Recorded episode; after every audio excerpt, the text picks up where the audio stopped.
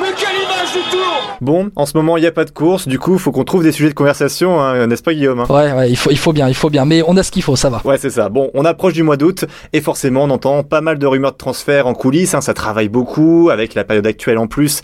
Ça complique le travail, notamment de certains agents. Et pour en parler avec nous, on reçoit un ancien coureur bien connu, devenu agent. Christophe Lemével. Bonjour Christophe. Bonjour. Salut Christophe. Merci, merci beaucoup d'être invité euh, de Vélo Podcast. Je te présente un peu, euh, pour ceux qui ne te connaissent pas, bah, ils ont tort déjà, puisque tu es un ancien coureur des années 2000, début 2010. Tu es passé par la FDJ, la Cofidis et aussi l'équipe américaine euh, Garmin pendant un an. Ma première question, en fait, elle va être un peu liée à l'actu, parce qu'on parle beaucoup d'un départ de Romain Bardet en ce moment, de chez AG2R La Mondiale, pour une équipe étrangère. Alors on parle beaucoup de Sunweb. toi qui as fait l'expérience, tu lui conseillerais quoi? Alors Romain, il est déjà très très intelligent. Euh, S'il va chez Sam Noël, c'est qu'il aura bien réfléchi. Euh, je suis pas son conseiller personnel malheureusement, je suis pas son agent. Non, mais je pense qu'il parle déjà très très bien anglais. Moi, je suis arrivé chez Garmin, je parlais pas beaucoup anglais et c'est aussi été un facteur pour moi déclenchant de cette euh, de ce départ chez Garmin parce que je vais utiliser le vélo aussi euh, à la bonne escient pour euh, pour l'avenir. Et lui, il parle déjà anglais. Euh, il faut juste voir autour de lui quel, euh, quel coéquipier il pourra avoir parce que c'est quand même un coureur qui est là pour le classement. Donc, euh, donc voilà, je pense qu'il sait ce qu'il va faire. S'il quitte bien sûr euh, son équipe actuelle, euh, l'adaptation, ça va. C'est vrai qu'il sort. Euh, il n'a pas fait une autre équipe que G2R pour l'instant. Euh, ça va lui faire sûrement un petit peu bizarre à la, au début. Il aura plus ses, ses, petits copains français toujours qui vont être à côté de lui. Euh, il va se retrouver sûrement avec des coureurs peut-être un petit peu plus mercenaires. Euh, donc voilà, je pense que dans tous les cas, il va s'adapter. Je sais que s'il part là-bas, ce sera mûrement réfléchi. Ça voudrait dire qu'il aura fini un cycle euh, dans son équipe actuelle. Et, euh, et je pense s'il part, ce sera réellement pour pour rebondir euh, après l'année euh, l'année dernière. Comment on devient agent dans le cyclisme? Parce qu'on connaît bien les agents dans le football, tout ça, ce milieu un peu, voilà, il y a un peu de requin comme on appelle. Euh, dans le cyclisme, comment ça se passe quand on a un ancien coureur notamment? Raconte-nous un peu. Non, mais c'est pareil. Hein. On a, ah bon? pour être agent, pour être okay, agent dans le football et pour être agent dans le cyclisme, c'est exactement pareil. On doit, on doit, passer à peu près les mêmes diplômes. Le diplôme de base déjà, euh, et après bien sûr on se lance vers la FFC, vers, vers autrement la fédération de football, et après euh, l'instance internationale. Justement, j'étais tout à l'heure au téléphone avec le président de la commission des agents de football de la Ligue française. C'est un ami à moi. On a un petit peu discuté justement du milieu dans le football. Pour moi, on n'est pas dans le même secteur d'activité. Euh, nous, on accompagne énormément les joueurs. On est là vraiment pour les accompagner.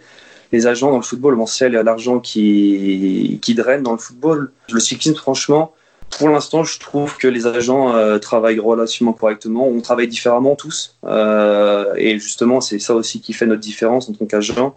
Et le coureur peut choisir, euh, je pense, tranquillement. Euh, juste pour les négociations de transfert. Alors, c'est assez curieux parce que le cyclisme, c'est un peu un monde qu'on ne connaît pas au niveau des transferts parce qu'on souvent dit un coureur part en fin de contrat là ou quoi, mais ce travail il se fait vraiment en amont, non, Christophe? Parce qu'il y a une différence, enfin, faut le dire quand même, c'est que on voit très peu de, de transferts entre équipes.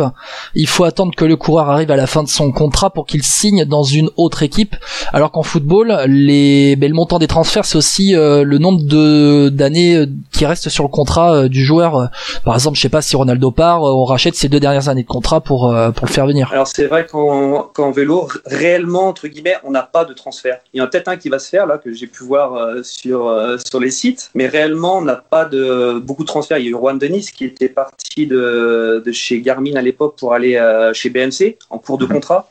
Donc ça, c'est un transfert, mais il y en a très très peu.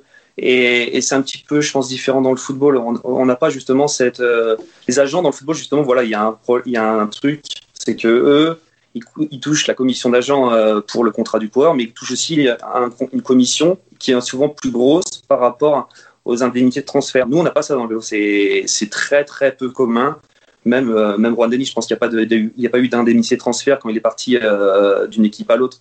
L'équipe a accepté en aval avec la BMC. Après, le coureur a accepté cet échange et ça s'est fait entre guillemets bien et entre copains. quoi. Parle-nous un peu de ce futur marché des transferts qui arrive. Il euh, y a le coronavirus qui est passé par là. Clairement, il y aura des équipes qui vont laisser pas mal de coureurs sur le carreau. Sans citer vraiment de clients, comment ça se passe pour toi en tant qu'agent en ce moment? Bah Moi, en fait, euh, pour moi, je touche du bois. Euh, ça se passe relativement bien.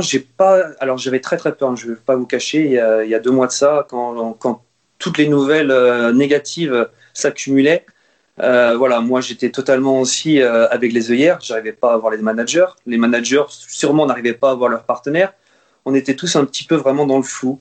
Finalement, maintenant, au jour d'aujourd'hui, je trouve réellement c'est reparti comme d'habitude. Alors, est-ce que ça va, ça va changer Mais en tout cas, voilà, pour l'instant, c'est reparti comme d'habitude. La clé de voûte a été le Tour de France aussi, il ne faut pas se le mhm. cacher. Euh, le Tour de France, euh, bah, il a lieu et j'espère que voilà, c'est je du bois.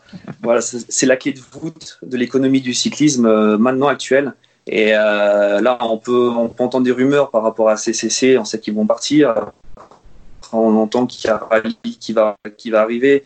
On entend aussi avec Michel Scott avec un sponsor qui vient mais qui vient pas il y a des rumeurs de taxation, mais finalement, c'est tous les ans pareil, à la même période. Ça t'aide ou pas d'avoir été un ancien coureur euh, au niveau de tes, clients, du coup, de, des coureurs que tu conseilles? Alors, euh, oui, bien sûr, ça m'aide. Et c'est. Je pense que par rapport aux coureurs, l'expérience que j'ai pu vivre sur les 15 dernières années peut être euh, importante pour eux.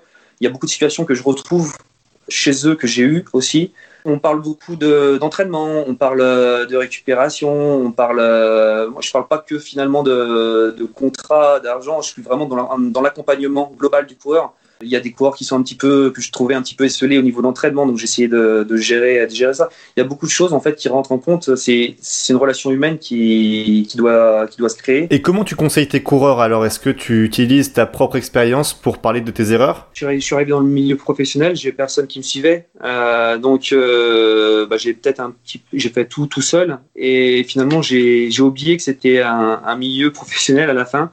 Et, euh, et j'ai pas de plan de carrière. J'étais très bien dans une équipe.